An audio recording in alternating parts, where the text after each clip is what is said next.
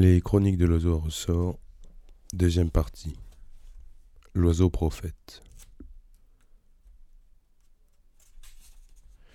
Chapitre 1 Aussi concret que possible, l'appétit dans la littérature. La nuit où je raccompagnais le lieutenant Mamiya à l'arrêt de bus, Kumiko ne rentra pas à la maison. Je l'attendis, en lisant et en écoutant de la musique, mais lorsque l'horloge indiqua minuit passé, je laissai tomber et allai me coucher. Je m'endormis en laissant la lumière allumée. Il était six heures du matin quand je me réveillai. Il faisait complètement jour. De l'autre côté des fins rideaux, les oiseaux gazouillaient. Mais à côté de moi, dans le lit, il n'y avait nulle trace de ma femme. L'oreiller blanc était encore tout gonflé, et personne apparemment n'y avait posé la tête pendant la nuit. Son pyjama d'été, fraîchement lavé, était bien plié sur la table de chevet. C'était moi qui l'avais lavé, moi qui l'avais plié. J'éteignis la lampe et respirai un grand coup, comme si je voulais régulariser la marche du temps. Je parcourus la maison en pyjama et la cherchai partout. Dans la cuisine pour commencer, puis regardai dans le séjour, jetai un œil dans son bureau, examinai la salle de bain, les toilettes, J'ouvris même les placards à tout hasard. Mais il n'y avait trace de Kumiko nulle part. La maison paraissait sans âme, plus silencieuse que d'habitude, comme si j'étais le seul à m'y mouvoir et à troubler inutilement cette calme harmonie. Que faire d'autre sinon aller dans la cuisine, remplir d'eau la bouilloire et allumer le gaz? Lorsque l'eau se mit à bouillir, je préparai du café, m'assis à la table et m'en versai une tasse. Puis je fis griller du pain dans le toaster et mangeai une salade de pommes de terre prise dans le réfrigérateur. Il y avait tellement longtemps que je n'avais pas pris le petit déjeuner tout seul. À la réflexion, depuis que nous étions mariés, nous n'avions pas une seule fois sauté un petit déjeuner ensemble. Cela arrivait souvent pour le déjeuner et parfois aussi pour le dîner. Mais jamais le petit déjeuner, quoi qu'il arrive. C'était une sorte d'accord tacite entre nous, presque un rituel. Et même si nous nous étions couchés très tard, nous levions tôt le lendemain matin pour confectionner un petit déjeuner aussi complet que possible et prendre le temps de le savourer à deux. Mais ce matin, Kumiko n'était pas là. Je bus mon café et mangeai mon pain tout seul, en silence. Face à moi, il n'y avait qu'une chaise vide. En la regardant, je pensais à l'eau de toilette qu'elle avait mise hier matin. J'imaginais l'homme qui lui en avait peut-être fait cadeau. Je vis Kumiko nue dans un lit avec lui, leur corps enlacés. Je vis les mains de cet homme la caresser. Je pensais à son dos lisse comme de la porcelaine que j'avais encore admiré la veille en remontant la fermeture éclair de sa robe. Pour je ne sais quelle raison, mon café avait un goût de savon. Juste après ma première gorgée, il m'était resté dans la bouche un arrière-goût désagréable. J'avais d'abord cru à une illusion, mais une sensation identique accompagna ma seconde gorgée. Je renversai le contenu de la tasse dans l'évier et m'en servis une autre, mais quand je voulus boire, je sentis encore ce goût de savon.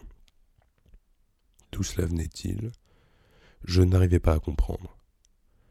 J'avais rincé correctement la cafetière, l'eau ne posait aucun problème, pourtant cette odeur de savon était bien présente, à moins que ce ne fût de la lotion à démaquiller. Je vidai donc entièrement la cafetière et m'apprêtai à faire chauffer de l'eau à nouveau quand j'y renonçai finalement. À quoi bon s'embêter avec ça? Je remplis une tasse d'eau du robinet que je bus à la place du café. Tout compte fait, je n'avais plus vraiment envie de café. J'attendis neuf heures et demie pour téléphoner au bureau de Kumiko, et je demandai à la standardiste de parler à ma femme. Je suis désolé, me dit-elle. Il semble que Madame Okada ne soit pas encore arrivée. Je la remerciai et raccrochai. Puis, comme à mon habitude lorsque je me sens nerveux, je commençai à faire le ménage dans toute la maison. Je rassemblai les vieux journaux et magazines que je liais avec une ficelle, essuyai l'évier et les étagères des placards, nettoyai les toilettes et la salle de bain, fibriai les carreaux des fenêtres avec du lave-vitre, démontai les abat-jours pour laver les verres dépolis, changer les draps et fine lessive. À onze heures, je rappelai le bureau de Kumiko. La même fille que tout à l'heure décrocha et me fit la même réponse. Madame Okada n'est pas encore arrivée. Elle devait s'absenter aujourd'hui demandai-je. Pas à ma connaissance, répondit-elle d'une voix sans timbre, se contentant de rapporter les faits. De toute façon, ce n'était pas normal que Kumiko ne soit pas encore au bureau à onze heures. Dans la plupart des rédactions, les employés ont des horaires variables, mais pas dans la société de Kumiko qui éditait des magazines pour la santé et l'alimentation naturelle. Tous les collaborateurs, écrivains, producteurs, agriculteurs, médecins étaient des lèvres tôt qui travaillaient de bonne heure et rentraient chez eux en fin de journée, leur tâche terminée. Kumiko et ses collègues journalistes se mettaient donc à leur rythme, L'ensemble du personnel était à son poste dès 9h du matin et, en dehors des périodes de travail intenses à la rédaction, il quittait le bureau plus tard à 18h. Après avoir raccroché, j'allais dans la chambre à coucher pour passer rapidement en revue les robes, chemisiers et jupes de Kumiko dans le placard. Si elle avait quitté la maison, elle devait avoir emporté des vêtements. Bien entendu, je ne pouvais pas me souvenir de toute sa garde-robe. Étant moi-même incapable de décrire la mienne, il m'était absolument impossible de me souvenir de chacun des vêtements appartenant à quelqu'un d'autre. Mais comme j'apportais souvent les siens au pressing, ou que j'allais les rechercher, j'avais compris en gros ce qu'elle mettait régulièrement ou qu'elle préférait. Autant que je m'en souvienne, tout était là. D'ailleurs, Kumiko n'avait pas eu le temps disponible pour emporter ses vêtements. J'essayais une fois encore de me remémorer avec précision le moment de son départ la veille au matin. Comment était-elle habillée? Quel sac avait-elle? Pour tout sac, elle n'avait que celui en bandoulière qu'elle prenait toujours pour aller au bureau dans lequel elle fourrait agenda, produits de beauté, portefeuille, stylo, mouchoir. Impossible d'y ajouter une tenue de rechange. J'ouvris sa commode, accessoires, chaussettes, lunettes de soleil, sous-vêtements, chemise en coton. Tout était bien rangé dans les tiroirs. Comment savoir si quelque chose manquait? Les sous-vêtements et les bas, par exemple, elle pouvait en avoir mis dans son sac en bandoulière, mais tout bien réfléchi, ce n'était peut-être pas nécessaire d'emporter des articles qui s'achètent facilement n'importe où. Ensuite, j'allais une fois de plus dans la salle de bain pour examiner le tiroir contenant sa trousse de maquillage. Aucune trace de changement là non plus. Il était bourré de petits produits de beauté et d'accessoires de toutes sortes. J'ouvris le flacon d'eau de toilette Christian Dior et sentis une fois de plus son parfum. C'était toujours la même odeur, celle d'une fleur blanche, parfaite pour un matin d'été. Je pensais de nouveau à ses oreilles et à son dos blanc. Je retournai dans le séjour et m'allongeai sur le canapé. Puis j'écoutais, les yeux fermés. Mais en dehors du tic-tac de l'horloge qui marquait le temps, je n'entendis aucun bruit digne de ce nom. Ni celui des voitures, ni le chant des oiseaux, rien. Absolument rien. Que devais-je faire maintenant? Aucune idée. Je pris le combiné avec l'intention de rappeler son bureau, prêt à composer le numéro quand l'idée me vint que la même standardiste allait me répondre. Je reposais l'appareil, c'était trop pénible. Dans ces conditions, je ne pouvais plus rien faire d'autre qu'attendre patiemment Kumiko. Et si elle avait décidé de me quitter en réalité? Je ne voyais pas pour quelle raison, mais la chose était possible. Quand bien même elle n'était pas du genre à m'abandonner sans explication, qui plus est aussi précise et détaillée que possible. De cela au moins, j'étais sûr à 100%.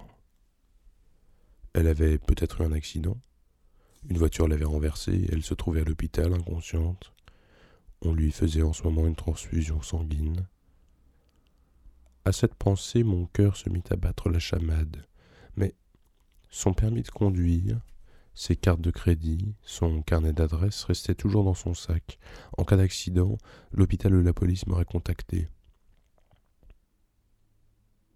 Je m'assis sur la véranda et regardais distraitement le jardin. En fait, je ne voyais rien. J'essayais de réfléchir, mais mon esprit refusait de se concentrer. Le souvenir du dos de Kumiko au moment où j'avais remonté la fermeture éclair de sa robe et le délicieux parfum d'eau de toilette se dégageant derrière ses oreilles envahissaient mes pensées. Au bout d'une heure, le téléphone sonna. Je me levai en vitesse du canapé et saisis le combiné. Allô? me dit une voix. Veuillez m'excuser de vous déranger, mais je suis bien chez Monsieur Okada. C'était Maltakano. C'est bien moi. Ici Maltakano. Je me permets de vous appeler au sujet de votre chat. Le chat dis-je d'un ton presque stupide. Je l'avais complètement oublié. Ensuite, cela me revint, bien sûr, mais cette histoire me semblait remonter à des années-lumière. Il s'agit du chat que recherchait votre femme, expliqua Maltacano. Euh, oui, naturellement. Maltacano restait silencieuse à l'autre bout de la ligne, comme si elle étudiait la situation. Elle avait peut-être deviné quelque chose au ton de ma voix. Je tout sautais et changeai le combiné de main. Après une courte pause, Maltacano reprit. Je crains que vous ne retrouviez jamais votre chat, monsieur Okada, à moins d'un événement imprévu, c'est triste à dire, mais je pense que vous feriez mieux d'abandonner l'idée de le revoir. Il est parti définitivement. Il ne reviendra probablement plus. À moins d'un événement imprévu, dites-vous Je n'obtins pas de réponse. Maltacano resta silencieuse pendant un long moment. J'attendais qu'elle poursuive, mais j'avais beau tendre l'oreille, sans faire le moindre mouvement, je n'entendais pas un souffle dans l'écouteur. Au moment où je commençais à croire que nous avions été coupés, elle se remit à parler. Vous allez sans doute me trouver indiscrète de vous poser ce genre de questions, monsieur Okada, mais y a-t-il une chose, en dehors de cette histoire de chat, pour laquelle je pourrais vous apporter mon aide? Sur le coup, je restais sans voix. Le combiné à la main, je m'adossai au mur. Il me fallut un peu de temps avant de retrouver l'usage de la parole et répondre. Tant d'éléments sont encore flous pour moi. Je ne sais rien de précis. Je n'arrête pas d'y penser pour essayer de comprendre, mais je crois que ma femme m'a quitté. J'expliquai à mon interlocuteur que Kumiko n'était pas rentrée la veille au soir, et que ce matin, elle n'était toujours pas arrivée à son bureau. Maltakano sembla réfléchir à l'autre bout de la ligne. Vous devez en effet être très inquiet, monsieur Okada. À l'heure actuelle, je ne vois pas quoi vous dire mais je suis sûr que tout va rapidement s'éclaircir. Pour le moment, vous ne pouvez qu'attendre.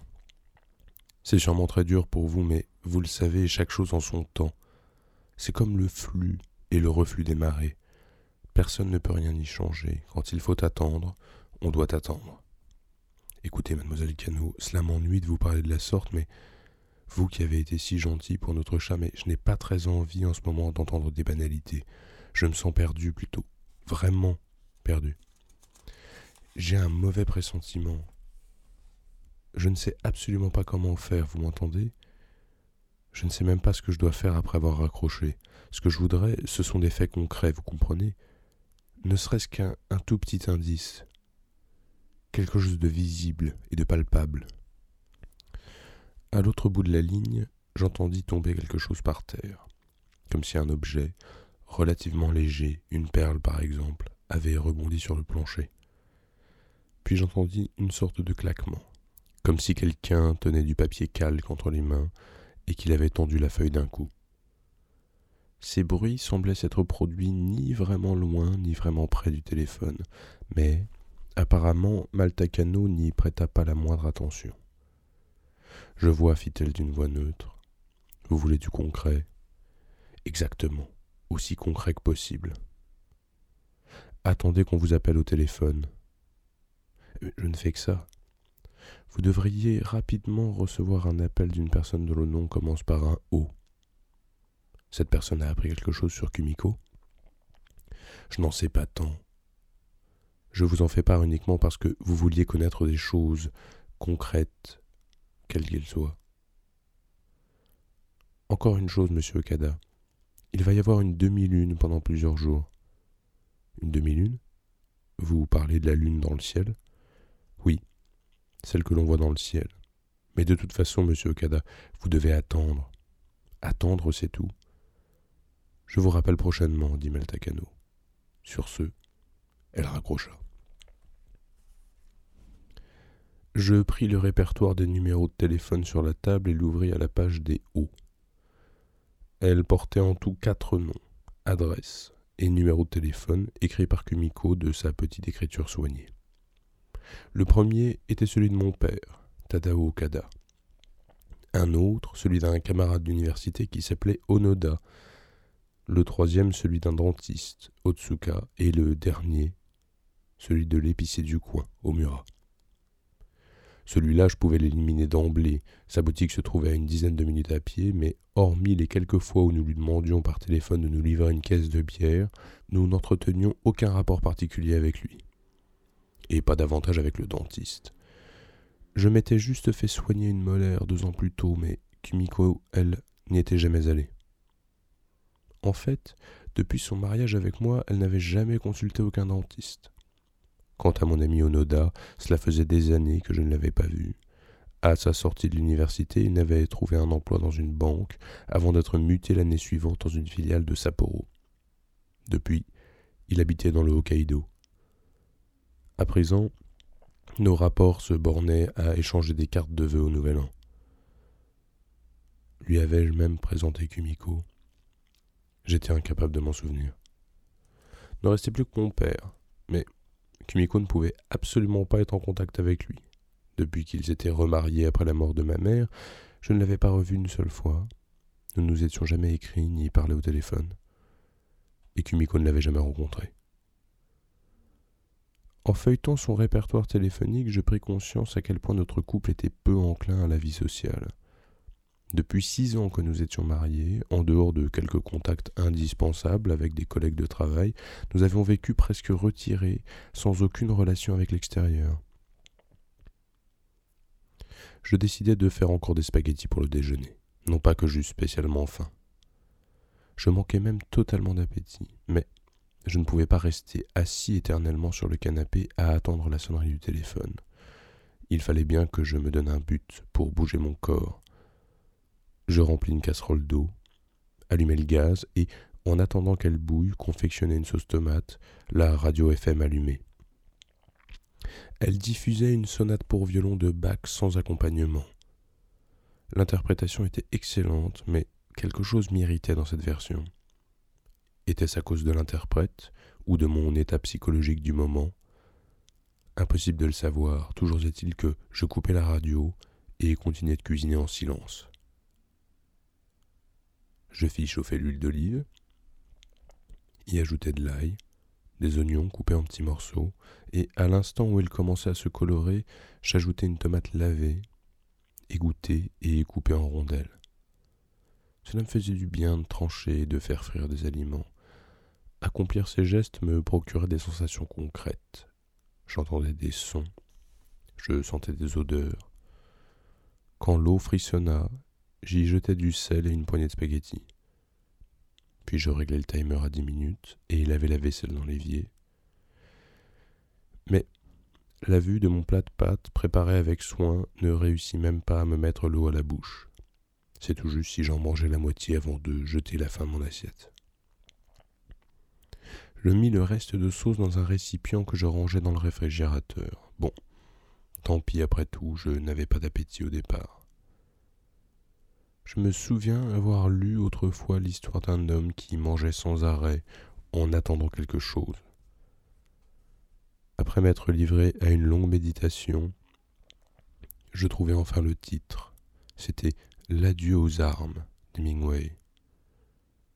Le héros, dont j'ai oublié le nom, a réussi à traverser la frontière italienne en bateau pour se réfugier en Suisse, et il attend que sa femme accouche dans la clinique d'une petite ville. Pendant cette longue attente, il ne cesse d'entrer dans le café d'en face pour boire et manger. Je ne me souvenais guère de la trame de ce roman. Tout ce dont je me rappelais, c'était cette scène proche de la fin, où le héros enchaînait repas sur repas en attendant l'accouchement de sa femme dans un pays étranger. Cette scène m'avait marqué en raison de son intense réalisme. Sur le plan littéraire, la fringale du personnage me paraissait plus intéressante qu'un manque d'appétit causé par l'anxiété. Dans la réalité, en revanche, mon appétit ne se manifestait absolument pas, tandis que j'attendais, immobile, qu'il se passe quelque chose, le regard tourné vers les aiguilles de l'horloge de la maison calme. Mais si mon appétit ne se manifeste pas, pensais-je, c'est que je dois manquer de dimension littéraire. J'avais l'impression d'être devenu moi-même un personnage de mauvais roman, comme si quelqu'un me prenait à partie. Tu ne fais pas du tout réaliste, m'accusait-il. Et peut-être était-ce vrai. Vers deux heures de l'après-midi, le téléphone sonna enfin. Je décrochai. Je suis bien chez Monsieur Okada? demanda une voix masculine inconnue. Une voix de jeune homme, basse et bien timbrée. Euh, oui, c'est moi, dis-je la voix un peu tendue. Vous êtes bien Monsieur Okada au numéro 26 Nichaume C'est moi, en effet. Ici l'épicerie au Murat. Je vous remercie d'être un de nos fidèles clients. Je comptais passer à votre domicile pour le règlement de votre facture. Me serait-il possible de venir chez vous maintenant? Une facture? Euh, oui, pour deux caisses de bière et une caisse de jus de fruits. C'est d'accord, répondis-je, je suis à la maison. Là-dessus, je mis un terme à notre conversation.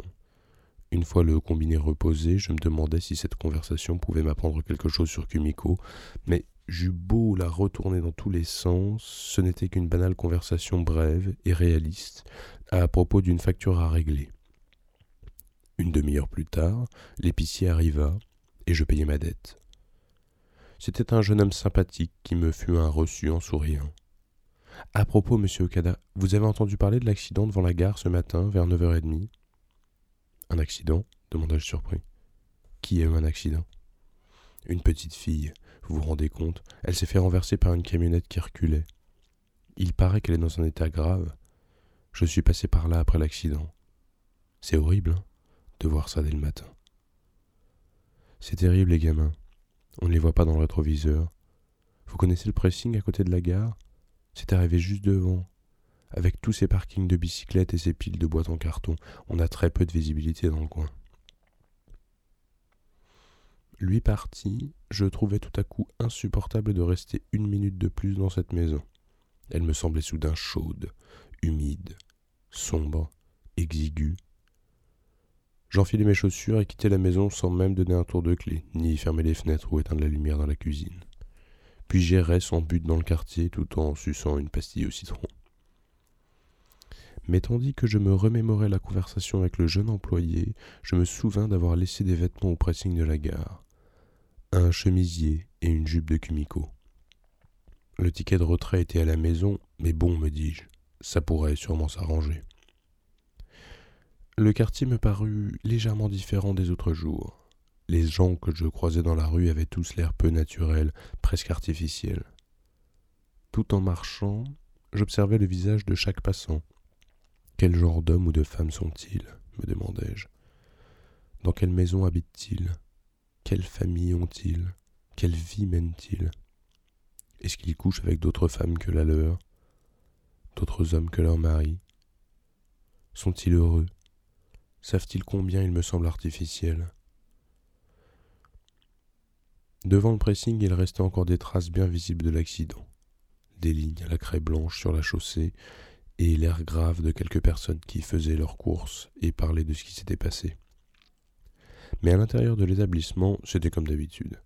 La même radiocassette noire, diffusait la même musique d'ambiance, tandis qu'au fond de la boutique gémissait un vieux modèle de climatiseur et que la vapeur des fer à repasser embuait le plafond. La marée basse, avec Robert Maxwell à la harpe, passait justement à ce moment-là. Comme j'aimerais aller à la mer, pensai-je. Je sentis l'odeur des dunes, imaginait le bruit des vagues se brisant sur le rivage, un vol de mouettes, rêvait à des canettes de bière bien fraîches. J'expliquai au patron que j'avais oublié le ticket.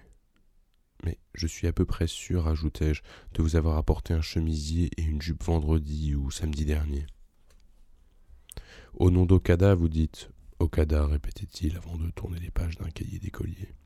Ça y est, j'ai trouvé. Un chemisier et une jupe. Mais attendez, votre femme les a déjà pris, monsieur Okada. Ah bon? C'était hier matin. Je m'en souviens bien, c'est moi qui les lui ai donnés. Elle m'avait tout l'air d'aller à son bureau ensuite. C'est là qu'elle m'a donné le ticket. Interloqué, je fixais son visage sans trouver mes mots. Demandez donc à votre dame. Elle les a emportés, sûr et certain. Le patron alluma avec un briquet une cigarette prise dans la boîte posée sur le comptoir. Hier matin, dites-vous, ce n'était pas le soir? Ah non, le matin, à huit heures. Voyez-vous, votre femme était la première cliente, c'est pour ça que je m'en souviens bien. Quand le premier client de la journée est une jeune dame, ça vous met de bonne humeur, hein Je me révélai incapable de composer un air souriant, et la voix qui sortit de ma bouche me sembla celle d'un étranger. C'est parfait dans ce cas, je suis désolé. J'ignorais que ma femme était passée les prendre. Le patron du pressing hocha la tête, me regarda un instant, puis il écrasa sa cigarette dont il n'avait tiré que deux ou trois bouffées et retournait à son fer à repasser. J'eus l'impression d'avoir éveillé sa curiosité et qu'il allait me parler de quelque chose, mais visiblement il décida de ne rien dire. De mon côté, j'avais envie de lui poser toutes sortes de questions. Quelle était l'attitude de Kumiko lorsqu'elle était venue chercher ses vêtements? Qu'avait-elle comme affaire? Mais j'étais déboussolé et je mourais de soif. Avant tout, je voulais m'asseoir quelque part pour boire une boisson fraîche, faute de quoi je sentais que je n'arrivais plus à rassembler mes idées. Je sortis du pressing et entrai dans le premier café venu où je commandai un thé glacé. Il faisait frais à l'intérieur. J'étais le seul client. Le petit haut-parleur fixé au mur diffusait une version orchestrée de Eight Days a Week des Beatles. Je pensais de nouveau à la mer. Je m'imaginais les pieds nus sur le sable, marchant le long du rivage où venaient se briser les vagues. Le sable était brûlant, une odeur forte de marée se mêlait au vent. Je respirais à fond et regardais le ciel. En tournant mes deux mains grandes ouvertes vers le soleil, je sentais la chaleur de l'été. Tout à coup, une vague fraîche me trempa les pieds. Plus j'y pensais, plus je trouvais bizarre cette histoire de Kumiko qui passait prendre ses vêtements au pressing avant d'aller au bureau. Il lui avait fallu monter dans un train bondé, bien peu adapté à une passagère ayant sur les bras des vêtements tout juste sortis du nettoyage, de même au retour. C'était encombrant. Ses vêtements risquaient d'être froissés. C'était inimaginable que Kumiko, hypersensible au moindre faux pli et à la moindre tâche, ait fait une chose aussi insensée, alors qu'il lui suffisait de passer simplement à cette boutique en fin de journée ou à son retour du bureau, ou de me demander d'aller chercher ses vêtements si elle pensait rentrer tard. Seule explication plausible, Kumiko à ce moment-là n'avait pas l'intention de revenir à la maison. Sans doute était-elle partie quelque part, le chemisier et la jupe à la main. Ainsi, elle avait une tenue de rechange et, le reste, elle pouvait toujours l'acheter n'importe où. Elle possédait une carte de crédit, une carte bancaire, un compte personnel, de quoi aller là où elle voulait, elle devait être avec quelqu'un, un homme probablement. Probablement, sinon, quelle autre raison l'aurait-elle poussée à partir de la maison? C'était sérieux sans doute. Kumiko avait disparu en laissant derrière elle toute sa garde-robe. Elle adorait acheter quantité de vêtements dont elle prenait soin comme des biens précieux. Abandonner tout cela et partir avec guère plus que la peau sur les os nécessitait de sa part une forte détermination. Mais sans la moindre hésitation, me semblait-il. Kumiko avait quitté la maison, avec juste un chemisier et une jupe. Ou plutôt, à ce moment précis, elle n'avait peut-être même pas pensé à des choses aussi banales que des vêtements. Adossée à la chaise du café, tout en écoutant d'une oreille distraite la musique d'ambiance, tellement aseptisée qu'elle en devenait mélancolique, j'imaginais Kumiko, qui essayait de monter dans un train bondé pour se rendre à son travail, tenant à bout de bras ses vêtements de pressing suspendus à leur porte-manteau en fil de fer dans leur enveloppe de plastique. Je me rappelais la couleur de la robe qu'elle portait, le parfum de l'eau de toilette derrière ses oreilles, la peau douce de son dos parfait. J'étais épuisé. J'avais l'impression que si je fermais les yeux, j'allais me retrouver faible et chancelant dans un endroit complètement différent de celui-ci.